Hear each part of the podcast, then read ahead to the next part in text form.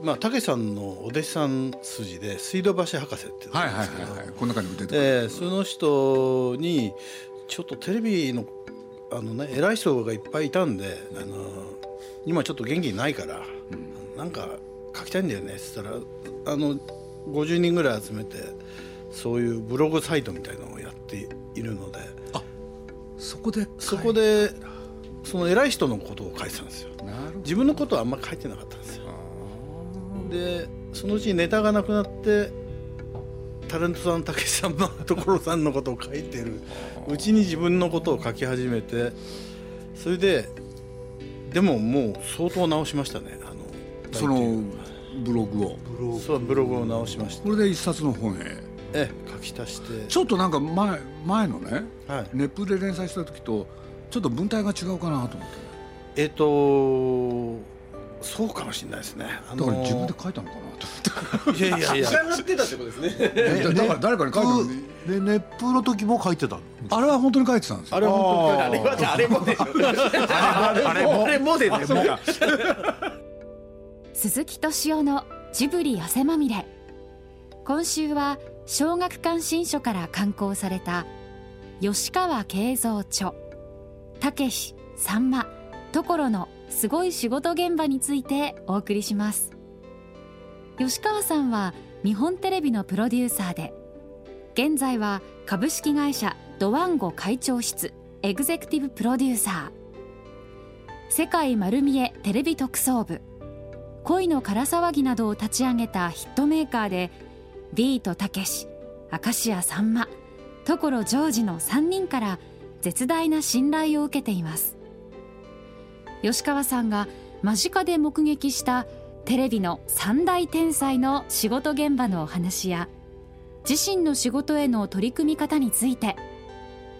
電波少年の T プロデューサーで知られる日本テレビの土屋敏夫さんと依田健一さん。この本の編集を担当した小学館の山内健太郎さん。そして鈴木さんとで語り合います。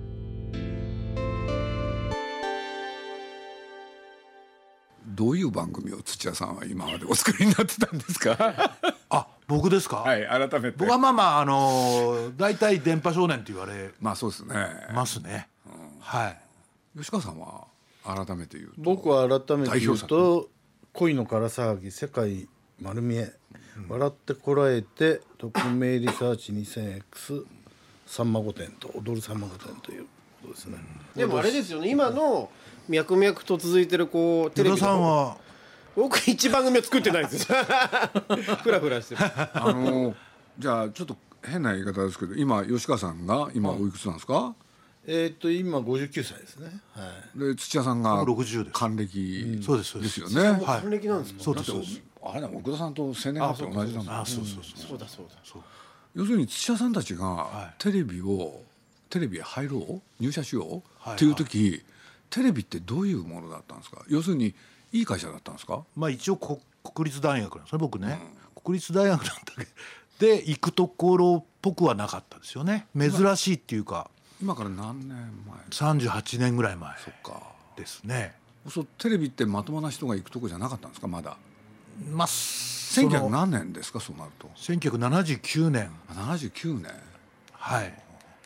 でもそうなるとテレビも全盛じゃないですか？えーっとだから番組的に言うと「ゲバゲバあゲバゲバの頃で90すか？分」とかあの辺じゃないですかね。で『24時間テレビ』が始まった年。え？ーアメリカウダウントラクイズはやっていたぐらいのテレビな感じじゃないですかね。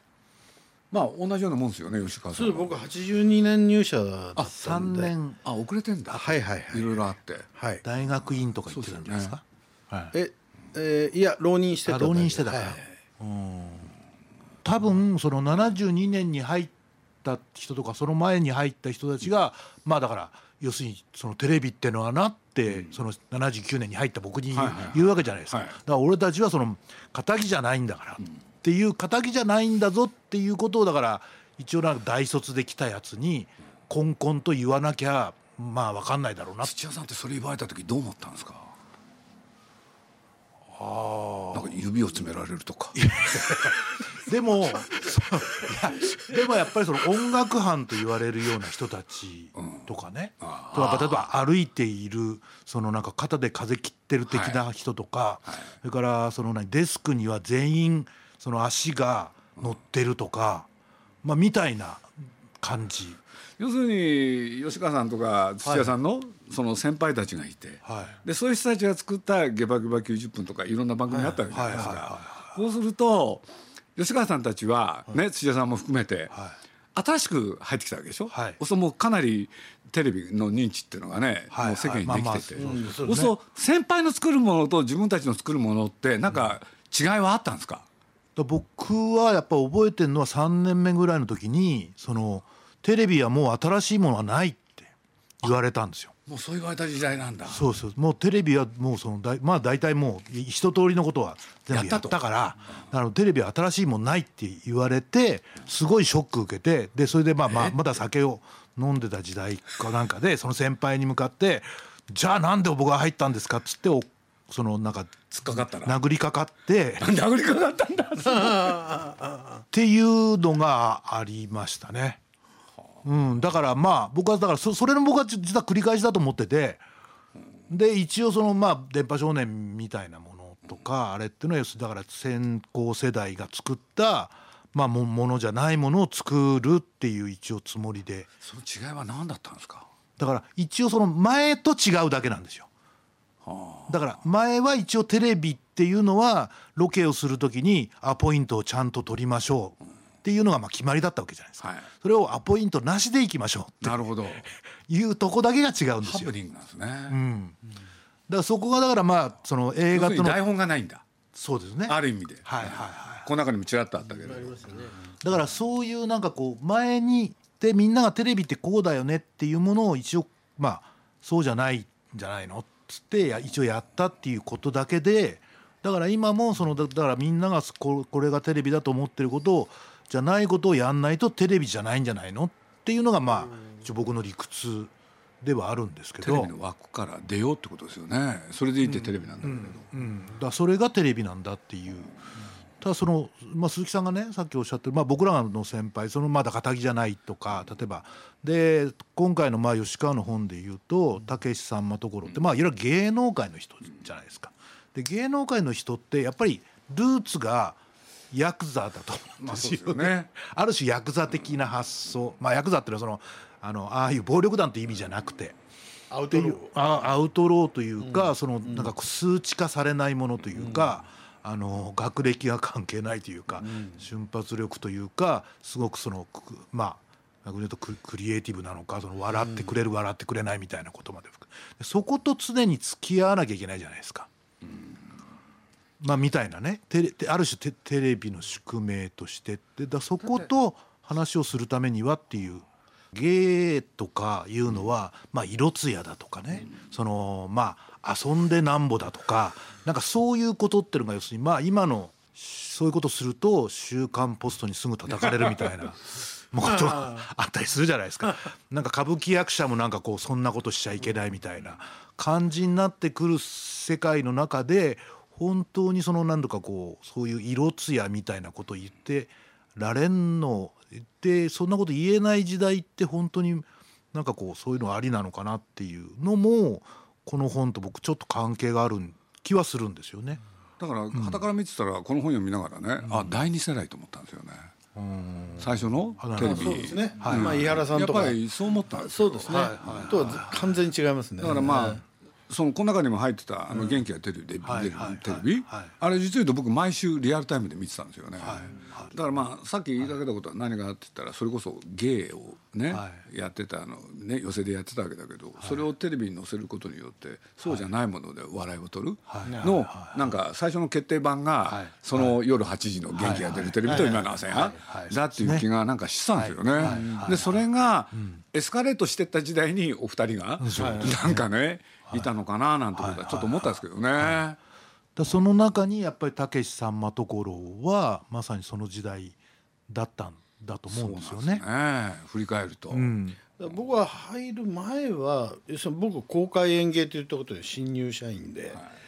で公開番組と演芸番組っていうのがありまして「まあ、笑点」とか、あとは、えー、とそうですねその昼の寄せ番組とか、年末年始の漫才番組とかですね「レッツゴー3匹」とか出てくる番組とあと公開番組の「ジェスチャー」とかですねあのクイズとか。クイズとかをやってる班なんですけどやっぱり芸人っていうのがやっぱりこうこう寄席に出る服を着てこうやってるんですけどこうたけしさんまところになるとやっぱりお急におしゃれになってくるんですよね。それでそれぞれやっぱりこう例えばさんまさんなんかは例えば大竹しのぶさんと一緒にドラマ出てても不思議じゃないような感じになっちゃうわけですよ。ね。ええ。でたけしさんもなんかもうあのまあまあそうだよね。そういった意味で言うとね。演芸で浅草であれしてたけど、まあいわゆる「ザ漫才」の時代にやっぱり前の漫才とかお笑いというものをまあ完全にぶっ壊してっていうのがたけしさんとか2ビートの意味だったから。ツービートってのはそうでしたよね、だからまあそういう意味で言うと、まあ、その前に金ちゃんがいたとしても、まあ、やっぱりだから第二世代なのかもしれないしそういう意味で言うと吉川とか僕なんか第二世代。で与田ちゃんはいくつ？今42です。あだいぶ若いんだ。だから土屋さんたちが作ってきたやつを見てたわけそうまさににそうです。僕大学生高校大学生ぐらいで電波少年ですしでしょ？恋のから騒ぎもそうですしだから今ね今も続いてるテレビのこうなんかメインのフォーマットみたいなの大きなメインストリームのフォーマットだから土屋さんとか吉川さんが作られたものをなんか最初にこう味わった世代っていうかそうだよね。ですでもそこここはさだから多分その前の壊してるんだよね。はいはい。でまだメインフォーマットだっていうのが多分一番まずいんだと思うんだよ。逆に言うと。次がまだこうそう登場そうそうまだ壊されてないから、だから成熟してきてる感じですよねそれが。まあよく言えば、よく言えばね。だ壊せてないって言えば壊せてないっていうなんかね。壊せてないものってだから寿命が来るっていうことなんじゃないかっていう。土屋さんたちは明確に壊そうと思ったわけですもんねそのだ当時は。ってねやってらんないじゃない。そんなもん先輩。明日は来ない。そう先輩が いつまでたっても「あお前違うんだよテレビってのはよ」って言わ言われてたってさやってらんないからさ。だけど土屋さんたちが活躍した時その人たちは困ったでしょうね。いやだからそのその前にフジテレビが勝ってるわけですよ。ああそっかそっか。で日本日本テレビボロボロ時代に吉川たちはさんまさんを取りに行くわけでしょ。はいはいまあ、だから明らかにもう数字勝率的に負けてるから、上としてもいやこいお前らそのだからゲバゲバやってた人たちとか、お前らどうもやっぱ違うみたいだから、ちょっと若いやつに任せるわっつって若いやつはボッボコボッボコ失敗するわけですよ。まあ、みたいな時代で必然的に要するにじゃあね要するにやってるうちになんか違うことやってでまあ日本テレビフジテレビ抜いていくっていうことになるわけじゃないですかやっぱり日テレはその先輩たちはあぐらをかいたんですかね？そっからだからあぐらをかい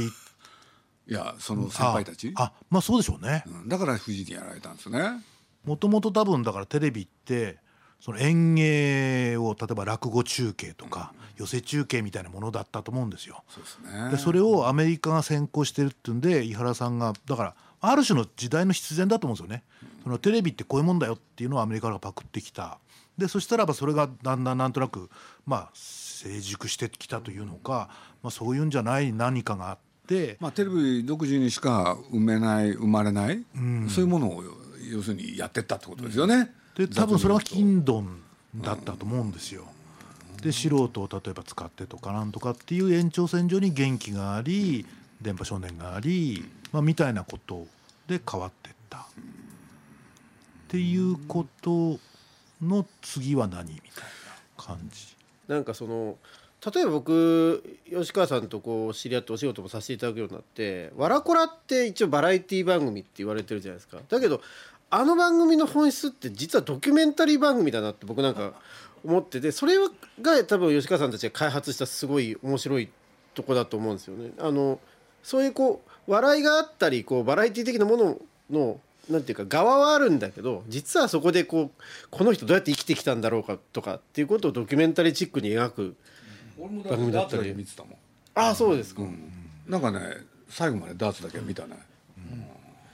でそれ電波少年でも多分そういうなんかこうフォ外から見えるものと実際にこうなんていうか向き合ってるものが違うっていうのがなんかすごく面白くても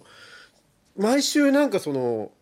あ見てはいけいい意味で見てはいけないものを見てるっていうか その面白さがあったですよね。電波少年はシュールだったよねそうですね。で、まあ、とんでもないとこへ行かせちゃうとかさ。いやしかもなんかまあこう学生ながらに想像するのはあそこの向こうにお蔵入りしてるものきっとたくさんあるんだろうなと思うとそこまで考えてこの番組って面白いなと思う思ってたんですけどね。なんかだからそのテレビっていうものがなんとかこうその映画でもそれから演芸でもない、まあ、ものを結局だからまあよりドキュメント的にやるのはテレビしかできないよね、まあ、みたいな感じ。その毎週1回やるフォーマットにもななおかつて適当だしっていうことになっていいったと思うんだけどじゃあその先何よっていうはい。話の時にインターネットとかいろんな技術が出てきてじゃあ次なんだかなんかこうもう一つ見つかんないそのさっきの成熟で終わっちゃってるみたいな感じはあってじゃあこのまま終わんのかなっていう。だから僕らなんかね、それこそ TBS ですかあれ？はい。テレビは現在だって。はいはいはい。そうですね、そうするとなんか覚えてるんですよね、そういうのを具体化するっていうのはこういうことだったのかっていうのを土屋さんたちの番組で見たんですよね、だから俺なんかね、あのそれ訴えたね今テレビマンユニオンで行っちゃったその人たちに、あれあなたおっしゃってたんだけどテレビはこうなりました、今どう思うんですか？なんて聞いてみたくなったことあるんですよ実は。テレビはただの現在に過ぎないそうっていうね、う。ん。テーゼを掲げでも TBS からテレ乗っビ取ってますよね。まあそうですよね。実は。はい録画であったとしても、はい。だってそれを現在を切り取ってやるんだし、うん。でその中での笑いの追求だし、だから金ちゃんのコント55号もやっぱりだからそうなんですよね。設定だけあって二郎さんに何も教えないででそこで要するにそのいやそうじゃなくてここれはどうなんだこれはどうなんだっていうのでまあ二郎さんがそこで慌てふためくというかなんとかしのぐみたいなことの延長線上に多分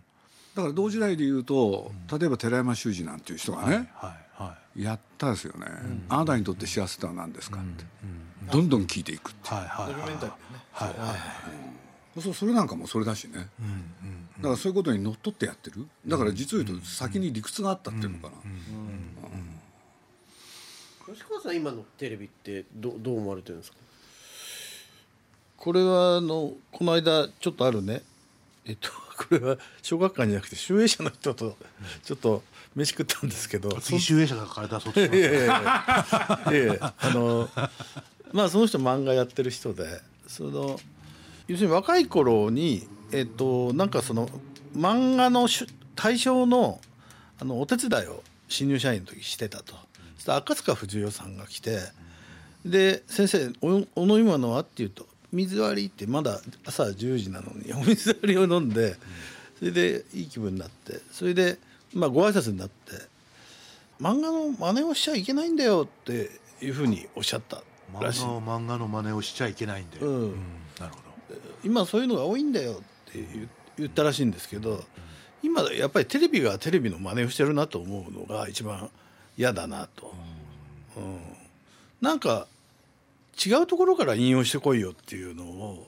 常に思いますねやっぱりそれは。あのそれは先輩もやってきたし今後もまだ成り立つんじゃないかなと思うんですけどね。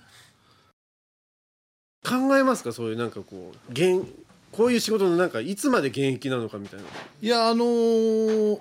だから僕あのドワンゴに来た時に、川上さん面白いなと思ったのはそのえっと吉川さんずっとバラエティーというとかまあまあ知的エンターテインメントみたいなものをやってきたけど報道をやってくださいって言われたんですよ。だからなんか「えあそうなんですか」っつってでなんかあのいろいろ報道のことを考えてるうちにドキュメンタリーになっちゃったんですけど、ドキュメンタリーをやることになっちゃったんですけど、まああれですよあの人間はやっぱり2つの世界を知らなきゃいけないって川上さんいつも言ってて。それであ僕はそれ良かったなと思ってね。その割とジャーナリスティックなドキュメンタリーとかをやったりとかしますから。だからまああの、まあ、特に別にお笑いをねあのバラエティーをドワンゴでできるはずもないわけだし、ええ、だからやっぱりそれはやっぱり全然あの作り方が全く違いますから。中華料理とイタリア料理ぐらいも全然違いますから、あすみません。はい。それで大丈夫ですか、ね、お願いしますね、はい、なんかねやっぱりあれは面白かったなやっぱり。2つの世界を知らなきゃいけないっていうのが。だからあだから僕は全然今までと違う動き方をしてるんですよ。だからまあ感性は衰えたかもしれないけどフットワークは良くなったみたいなそういう感じですね。あと変な本読んだりとかね。なんか普段読まないような本を読んだりとか。違う世界が始まって違う人に会いに行ったりとかそういうことが始まりましたんで。あとまあおかげさまでなんか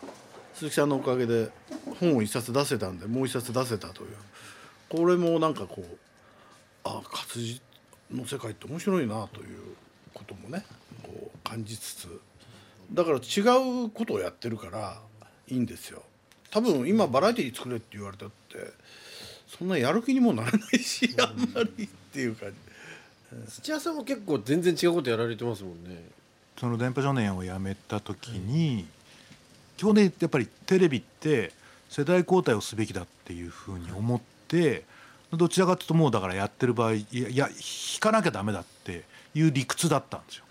だからまあある種その隠引いたつもりだったんですけど、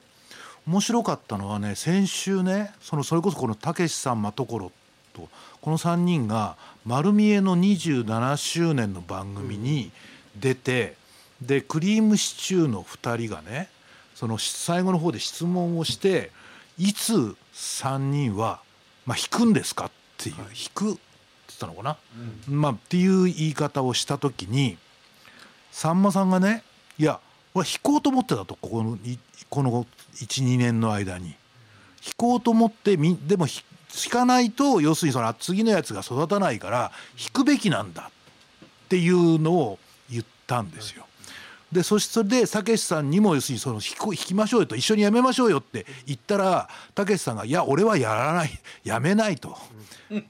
言ったっていう話をねちょっとしてた時に面白いなと思ったの。ででこの人が辞めないんだったら要するにその俺だけ辞めても意味がないから俺も俺もなんかしょうがないしょうがないから俺も引かないことにしたみたいな話をしてた時にいや確かにだからねやっぱりだから下が育つためにやっぱ上がどかないと多分育たないんだよね。倒さなきゃいけないでしょ。まあ倒さなきゃいけない。でもほらテレ多分多分テレビ局っていうとこってね組織だからで一応定年もあるじゃないですか。で例えばそのまあ管理職になるとかななんたらかんたらみたいなまあ自然にそのそのかあのそういうことが起きるように、まあ、なってるわけですよ。まあ人間はね、まあ、トータルで言うと死死ぬっていう入れ替わりがあるわけだけど、まあ、みたいなことをさんまさんの口からねさんまさんっていう定年がない人たちから、うんそういう話があった時にあでもたけしさんは辞めない人なんだなと。でさんまさんは辞めることをちょっとかんやっぱ辞めその全体の例えば日本お笑い界みたいな。っていうなんかこうグループの中で言うと、うん、っていうことで言うとやめた方がいいんだっていうふうに少なくとも一回は思った人なんだなっていうのはね、うん、27周年のその3人で喋った時に思ったんだけどね。